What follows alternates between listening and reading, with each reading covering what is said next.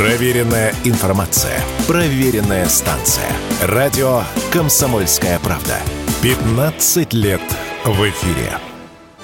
У сервисов знакомств увеличилась аудитория. Прошлом году она выросла на 10%. По данным операторов мобильной связи, на фоне ухода из России иностранных Баду и Тиндер, аудитория отечественных Мамба и ВК знакомства росла быстрее. Всего было сделано около 19,5 миллионов загрузок. Лидером по скачиваниям в мобильном сегменте приложений для знакомств оказался сервис «Друг вокруг». На втором месте Мамба, потом идут голосовой чат «Рулетка» и Тиндер. Генеральный директор сайта знакомств Мамба Андрей Бронецкий в разговоре с радио «Комсомольская правда» пояснил, что количество пользователей для сайта знакомств – это не главный показатель.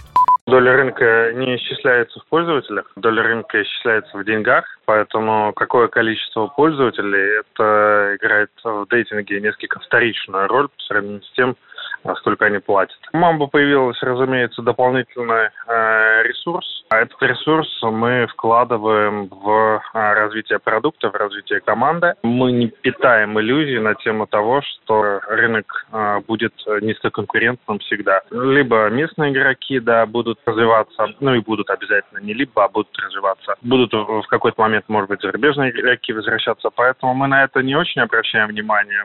Отток пользователей из зарубежных сайтов знакомств произошел в основном в пользу Мамбы и ВК знакомства. С момента запуска летом ВК знакомства вышло на второе место по уникальным пользователям в месяц и заняло долю в 25%. Что о главном конкуренте думают в сервисе Мамба, радио «Комсомольская правда» рассказал генеральный директор платформы Андрей Бронецкий.